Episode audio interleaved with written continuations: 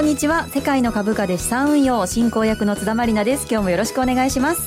番組パーソナリティはこの方国際テクニカルアナリストの福永博之さんです。こんにちは。よろしくお願いします。よろしくお願いします、はい、そしてマネースクエアジャパンシニアコンサルタントの比嘉博さんです。こんにちは。よろしくお願いいたします。よろしくお願いします。お願いします。そしてマネースクエアジャパンナビゲーターの芦田智美さんです。こんにちは。よろしくお願いします。よろしくお願いします。この番組は足元のマーケット展望投資戦略の解説日経平均など世界を代表する株価指数のレバレッジ取引のコツとツボも伝授する盛りだくさんの投資情報番組です。それでは早速進めていきましょう。どうぞ最後までお付き合いください。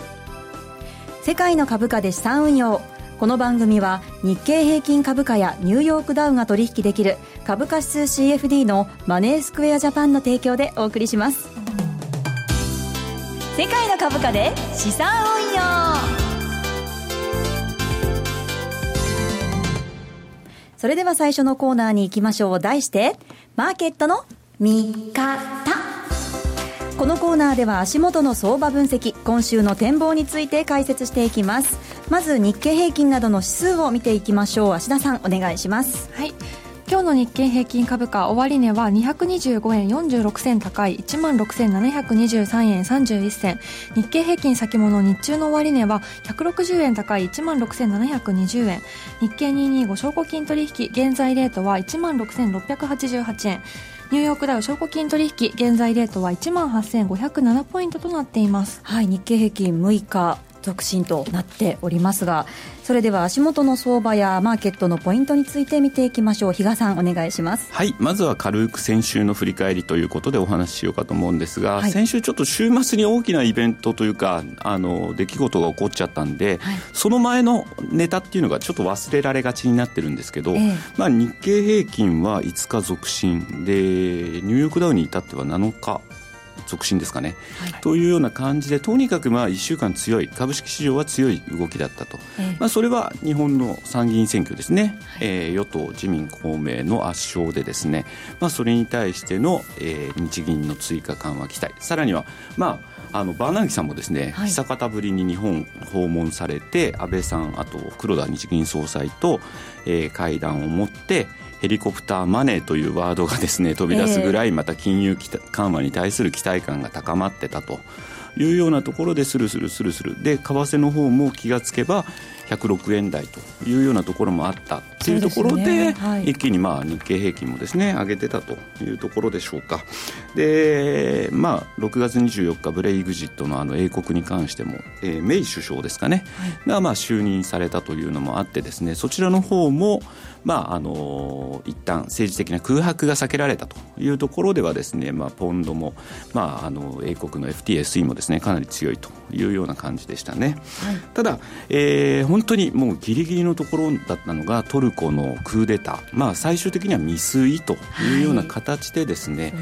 えー、伝わったんでちょっとほっと一息というところではあったんですけれども、まあ、完全にあれもうニューヨークマーケットが引ける引けないぐらいのギリギリのところだったんでかん、はい、あのマーケット全く消化できてない状態だったんで、ええ、まあ、そういう意味ではこの週末でですねまあ一旦未遂に終わったという情報が伝わって収支を迎えられたのは良かったかなと。ただ今後っていうことを考えるとまだやっぱり昨日あの実は、えー、トルコの株式市場5800ポイントぐらい下げてるんですよ、はい、今日あの番組のホームページにも載せてるんですけど、ええ、イスタンブール100指数結構やっぱ大きく下げてたというのもありますし、ね、さらにはまあ今日、えー、中央銀行総裁会議というああの金融政策決定会合が予定されてますので、はい、この辺りまではちょっと様子見見極める必要があるかなという気はしてますね。ただそれ以外の部分っていうともうここからはやっぱりアメリカの利上げここに目が向けられてくるのかなと実は思ってまして、ええ、先週金曜日実はアメリカは小売売上高の発表があって強い数字出てたんですね、はい、で番組のホームページにも載っけた通り12月の利上げ確率って40%超えるぐらいにちょっと上がってきてるんですよ、はい、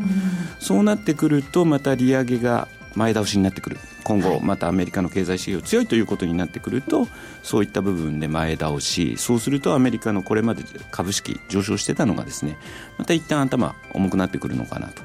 でちょっと先の長い話をすると8月末に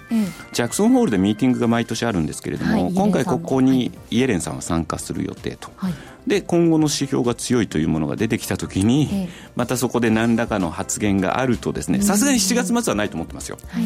というのは思ってるんですけどそういった部分で数年前にバーナンキさんがそういうような発言あの QE やめますみたいな発言したらですね、はい、一気に相場が崩れたというのもありましたんでちょっとそこら辺まではやはりもう利上げという部分がですね市場の注目になってくるんじゃないかなというふうに思ってます。はい、福永さんはどんなふうにご覧になっていますか？そうですね、まあ、もう本当に今、比嘉さんがあの詳細をねあのお話ししてくださったので、まあ、本当にその通りなんですけど、ええはい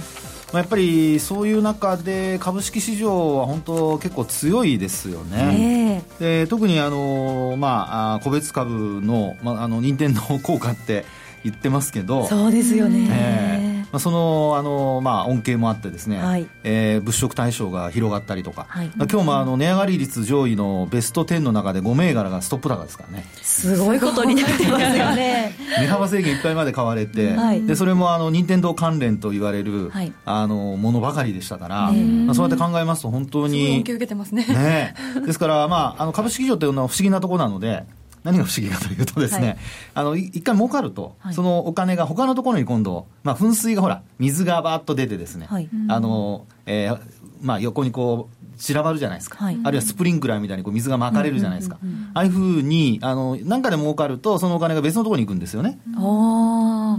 あなんか津田さんも多分なんか儲かったらあのももうちょっと儲けようかなとかって思うでしょ多分。思いますねやっぱりね。はい。ね理由が出てきますからね。そうですよね、えー、次どこに使おうかなって思いますよね。なので、まあ、そういう意味では今回のあの任天堂のおかげでですね、えー、あの先週からも結構あの商いも膨らんできてますし。そうですよねかなり、えーですからその辺が、まあ、やはりマーケット的にはですね、あの、比嘉さんのお話に付け加えて、えええー、堅調なあの背景の一つになってるんじゃないかなと思いますけどね。はい。の日経平均も6日続伸していますけれども、この勢いだったら1万7000円もまたあるんじゃないかって。もうそういうこと僕に聞くでしょう。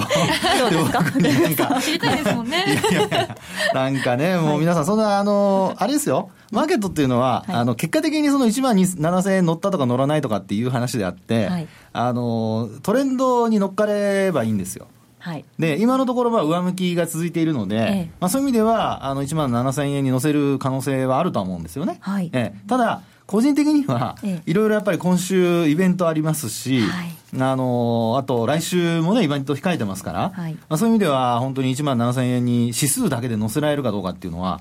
ちょっとね、あのあと日経平均株価は、あの225銘柄、個別企業の集合体なので、はい、決算発表もこれからまた本格化していきますからね、はい、そのあたりもやはりあのしっかり見ておかないといけないんではないかなと思います。わかりました。では、そのあたりも踏まえて、今週の戦略、どうしましょうか？あら、もう今週の戦略いっちゃうんですか？あ、まだ何か、教えてもらえることありますか？そんなことは、あの、はい、いや、一応ね、はいはいはい、あの、ECB の理事会があるじゃないですか。あの、ECB の理事会で、うん、あの、今回、あの、初めてこうイギリスのブリグジットの話ありましたけど、はい、それが終わってから初めてなんですよ、結果出てから。はい、そうですね。ね。なので、あのドラギ総裁があのイギリスの離脱に対して悲観的な見方を示すのかどうか、はい、これって結構、ユーロにも関係してきますしね、えー、であと、ダックスだとか、FT だとかにも関係してくると思うので、はい、もう特にあのニューヨークダウンにも影響してくる可能性ありますからね。おニューヨークダウン、広いですね、そうそう、本当にあのそういう意味では、ニューヨークダウンもあの先ほどの津田さんの話のように、あの結構堅調で高値圏で推移している状況なので、はい、まあ、そういう意味ではやっぱりそこはあのしっかり押さえておくようにすることと、はい、まあ、それと絡めて今週の戦略なんですけど、ええ、あのまあ、その前にはポジションはなるべくあの少なくすると。はあ、先週の戦略が短期でっていうことでしたもんね。そうでしたね。引き続きじゃあ。引き続き、はい、あの、まあ、トレンドに乗っかるといっても、まあ、1日ぐらいのトレンドで、はい、あとは、あの、短期で、えー、なおかつ21日でしたかね、あの、ECB の理事会の。はい、21日木曜日。木曜日。それまでにはですね、これ夜間も、あの、ちゃんと日経225の証拠金取引売買できますので、はい、えー、一応手締まうものはきちんと手締まっておくと。それで余裕を持って臨みましょうと、はい、いうふうに思いますね。はい、肝に銘じて、今週頑張っていきたいと思います。わかりました、はい、以上、マーケットの見方のコーナーでした。それでは続いてのコーナーに行きましょう。マリナルの世界の株価で資産運用。このコーナーは日経225証拠金取引マスターを目指して基礎から実践までテクニックを学んでいきます。皆さん覚えていらっしゃいますでしょうか？私もそろそろリアルトレード始めますって宣言していて、はい、いよいよですよ。口座を開設して、はい、資金を用意して、はい、着々と準備を進めてきたんですけれどもよし始めるぞって意気込んでいたところに ちょっとあの、エントリーのタイミングを若干伸ばして。ね。してエントリーの前に取引ツールのインストールでちょっと足踏みしちゃったみたいな話も聞いたんですけど。そうなんですよ。ちょっと足踏みをしてしまっている間に相場がまあ軒並み上昇してしまったという、いやまあいろいろほら考え方ありますから今がスタートかもしれませんし、はい、あるいは終盤かもしれませんし、はい、そこを見極めるのがまあ重要だということなので、はい、このエントリーのタイミングっていうのもなかなか難しいなと思いながらなんですけれども、比嘉さんはい、はい、えっ、とまあそのエントリーの前に先ほどちらっと芦田が言ってました、はい、あのちょっとだけなんか手こずった部分があるということだったので 取引ツールですね。ちなみにはいはい、インストールする前に実は Java をダウンロードしないと取引ツールが正常に使えないっていうことが実はありまして、はい、あのダウンロード方法についてはさっき番組のブログの方に URL 載せてあるので、はい、ちょっとご覧いただければと思います、ぜひブログもご覧いただいて、これから始めるという方は Java もダウンロードしてください、はい。はい、ではそれを受けて、はい、じゃあ今度エントリーができなかったということなんですけど、はい、本当にね もうタイミング逃しちゃったなと、ね、思ってるんですけど。まあ、冒頭でもお話しした通りにね、ニューヨークダウあと SP500 ですかね連日史上最高値を更新という流れになってました。でなおかつ日経平均もですね6月24日のブレイクジット、はい直後のですね、まあ、下げを埋めるというようなですね流れになってて確かにちょっとエントリーするタイミングしやすい。で結構ですね個人投資家の皆さんもですねよく言うんですよ。そういうふうになってきた時にエントリーしようと思ってたら相場が上に上がってしまった。あるいは下に下がってしまったと。いうようなですね声確かに多く聞くんでそういう意味ではですねあの今難しい局面なのかなという言い方もできなくはないんですが、はい、ただこれまでこのコーナーでですね、まあ、高いところをさらに買っていく。安いところをさらに売っていく。これって普通に理性で考えると至極もっともでそこからじゃあエントリーするって難しいんだけれどもストップさえ入れておけばもうそれでそこからその流れに乗りましょうよというお話をしてはいましたのでね、まあ、これをいかに実践できるかどうかっていうところがですね、はい、まあ、ポイントになってくるのかなという感じはしますよね。しっかりストップを置いて流れに身を委ね、うん、流れに乗る。特にだからトレンドって先ほど福永さんの方からもお話ありましたけども、はい、まああの実は日経平均今日チャートあの CFD のチャートも載っけてきたんですけど、はい、ホームページに掲載しています、確かにあの25日移動平均のプラス5%、こういったところにはタッチしてきていいとこまで上がってきてるなっていう感じはするんですが、はい。ちょっとねあの上の部分の標準偏差だけを見るとなんかちょっとトレンドが出そうな、うん、って微妙なところ、はい、でもそれ以外にちょっと目を向けてみると実はニューヨークダウこちらの方はですね、まあ、この日経225に比べればですねかなり綺麗な標準偏差 ADX ともにまあ上昇局面、はい、描いていると。まあ、この部分も、これ、下は18日の移動平均のプラスマイナス3%なんですけど、はい、まあ、プラス3%までいってるから、結構どうなんだろうって思うところかもしれないんですが、こっちの方が綺麗なチャートの形状をしてると思いますんで、はい、逆にストップを入れて、ここからじゃあ乗ってみるっていうのも一つの手だと思いますし、はい、まあ、あえてじゃあ21日移動平均の、あ21日ボリンジャーのプラス1シグマぐらいで、指し値で待ってみるっていうのもあるかもしれませんが、トレンド出てる時に、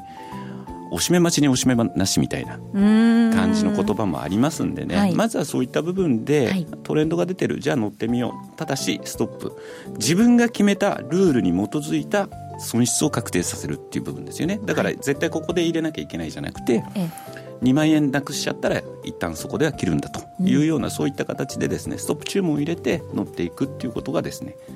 まあ、来週の時にはこういうポジションを持ちましたっていう報告を受けると嬉しいかなって思いますよね。はい、ちょっと一歩踏み出す勇気を 勇気とストップをしっかりと持って いきたいなと思います。先週はあの日経225から挑戦しようかなって言ってたんですけど、この局面だったら船川さんニューヨークダウから挑戦するっていうのも。まあもちろんね、はい、あのニューヨークも強いですからね、ええ、ただ、あのまあ、いずれにしてもですね、えー、昼も夜もあの一応取引できますから、はい、あの本当そういう意味で津田さんおっしゃったように、はい、津田さんというかあのごめんなさいあの比嘉さんがおっしゃったようにですねあの基本的にはあのタイミング別にあのトレンドに乗っかればいいので、はい、あのやらなきゃいけないっていうその、まあ、義務的な売買でやってしまうとどうしてもあのあの後ろ向きになっちゃうことが多いのでですね、はい、そのあたりはちょっと前向きに、前向きに。もう気分がもう乗って乗って、あ、今行かなきゃと思った時にぜひ乗ってください。わかりました。気持ちは前向きにですね。前向きに。そうそう。はい、前向きに楽しく、楽しく、はい、頑張りたいと思います。失敗しても後悔しないようにね。なんでこういうこと言うんですか？いやいやいや、ちゃんと自分が決めたルールに基づいてやってれば、そこで仮にそストップがついたからって気にすることはないんですよ。そうですよね。はい。いいこと言いますね、やっぱ比嘉さんね。だからルール決めが大事ですよ。わかりました。そういう意味では。もう番組内でもね、何度も決めてきたように、しっかり自分の決めたルールにのっとって頑張りたいと思います。さて、このコーナー後半は福永さんによる日経225証拠金取引実践で使えるテクニカル講座をお送りします。福永さん、今日のテーマお願いします。はい、今日のテーマはですね、トレンドラインと、まあ、呼び、呼び名と引き方編ということで、はい、ちょっとトレンドラインをいろいろとあの細かく細分化してお話したいと思うんですね。はい。はい。で、あのトレンドラインって結構皆さん単純に線引かれてると思うんですけど、ええ、あの基本的にはその線はですね、よく左から右に引くのが一般的なんですよ。そうですよね。ね。でも別にあの右から左に引いても構わないです。え、そうなんですか？構いません。え？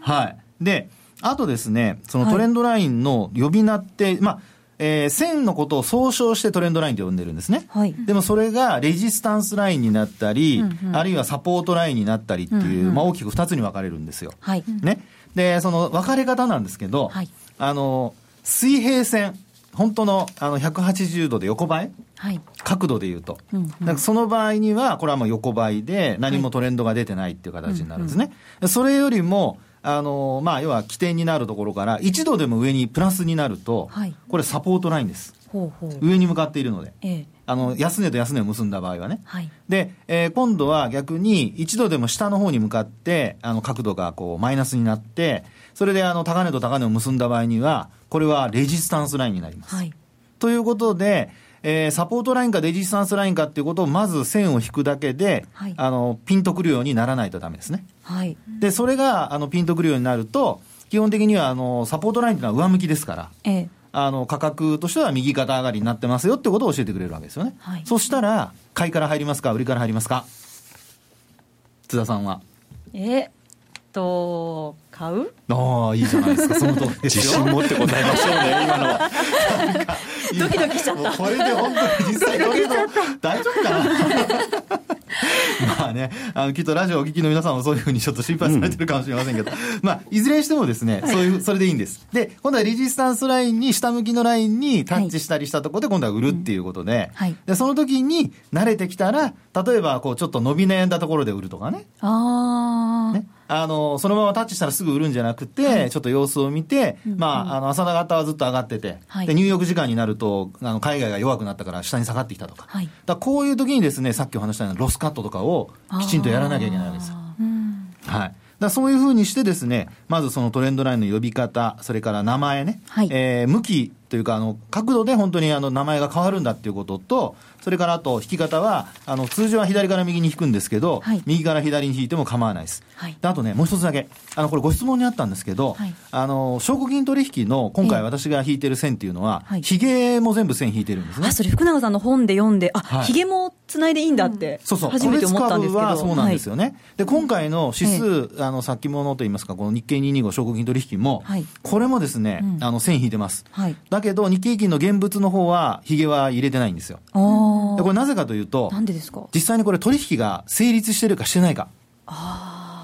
のこの225の証拠金取引というのはあの、オファーとビットってありますけど、はい、この売値と買い値がね、でそれ値段がつくと、約定されて初めて値段がつくんですよね。はい、なので、基本的にはあの指数の場合、これあの、気配値でもついちゃうので、未約定の気配値でもそういうことですよね。そういうことです、そういうことです。ね。あの買い気配とか売り気配でも値段ついちゃうので、あの現物指数の方は、ひげはあの引いてません。ただ一方で、えー、証拠金取引の場合、225証拠金取引の場合には、期限も約定されているので、引いていると。考慮しているということでございます。はい、わ、かりました。福永さんの今のお話はあのマネースクエアジャパンのレポートにも掲載されているんですよね。はい、役に立ちますね。もうありがとうございます。詳しく書いてありますので、はい、そちらもチェックしてください。はい、しっかりと私も引き続き勉強していきたいと思います。頑張りましょう。頑張ります。以上マリナの世界の株価で資産運用のコーナーでした。M2J インフォメーション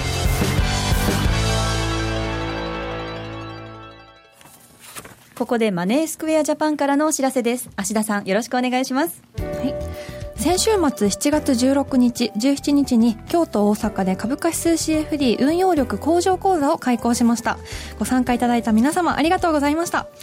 私は今回残念ながら足を運べなかったんですが比嘉さんどうでしたか？いやあのトルコの問題が出た後だったんでどうだったんだろうどうなっちゃうんだろうってちょっと不安だったんですけど、うん、非常に大盛況で、まあ、そこの部分を聞きたいという方も多かったんですけど、まあ、それ以外でもですねやはり CFD に興味を持ってくれてる方っていうのが多いんじゃないかなっていうのをですね、うん、実感できる、え2日間でしたね。なるほど、ね、今後もあの日本各地で積極的にセミナーを開催していきたいと思いますのでぜひ楽しみにしていてください。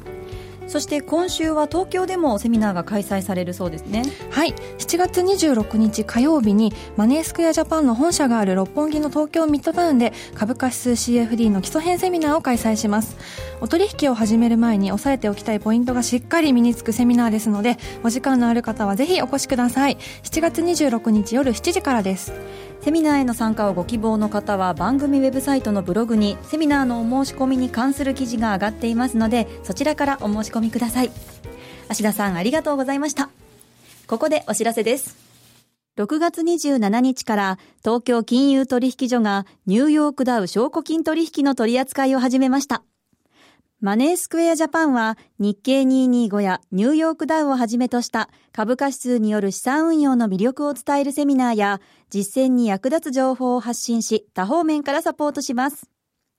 運用初心者から経験者まで幅広い投資家の株価指数での資産運用を応援する M2J 株価指数スペシャルプロモーション。詳しくはマーケットプレス番組ウェブサイトにある M2J 株価指数スペシャルプロモーションのバナーから特設ページをご覧ください。当社の取扱い商品は投資元本以上の損失が生じる恐れがあります。契約締結前交付書面をよくご理解された上でお取引ください。金融商品取引業関東財務局長金賞第2797号株式会社マネースクエアジャパン。以上 M2J インフォのコーナーでした。福永博之のマーケットトピック。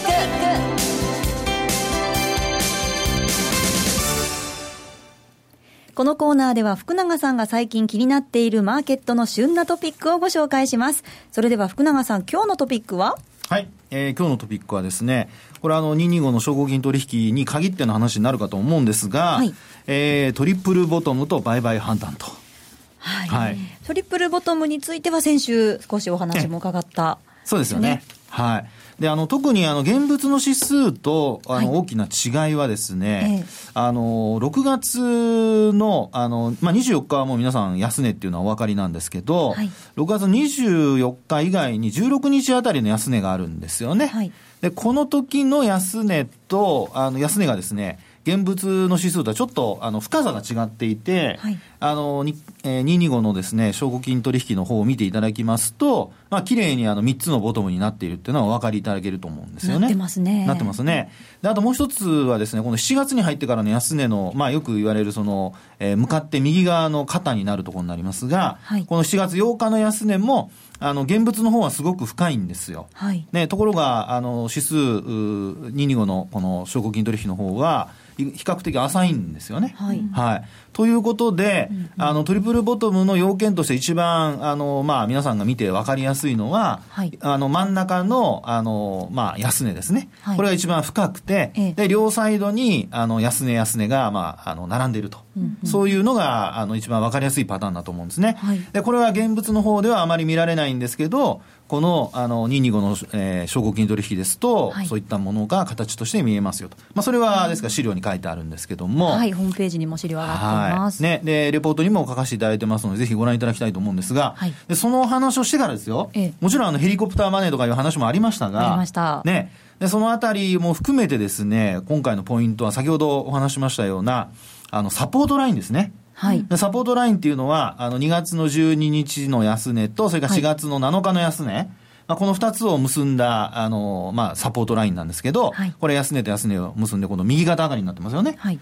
180度だと横ばいですけど、そこでから1度でも上がると、これサポートなので、はい、えー、上に上がっていると。で、今回ですね、今日の段階で、一応そのサポートラインをもう、あの、上回っていると同時に、ええ、もう一つ、あの、僕はこの今日のレポートにも書いたんですけど、レジスタンスラインになっているところ。はい。これがですね、うんうん、えー、4月の22日の高値。高値と。これ、髭を結ぶんですね。はいはい。でそれからあと5月の31日の髭。はい。で、この高値と高値を結ぶと今度右肩下がりじゃないですか。あ、本当ですね。ね。なので、はい、あの、右肩下がりになっているところを、実は今日ですね、午前中は上回れなかったんですけど、はい。えー、まあ日中の取引の中で、はい、あの株式市場を開いてる間ですね、ええ、その間に上回ってきて終わっていると。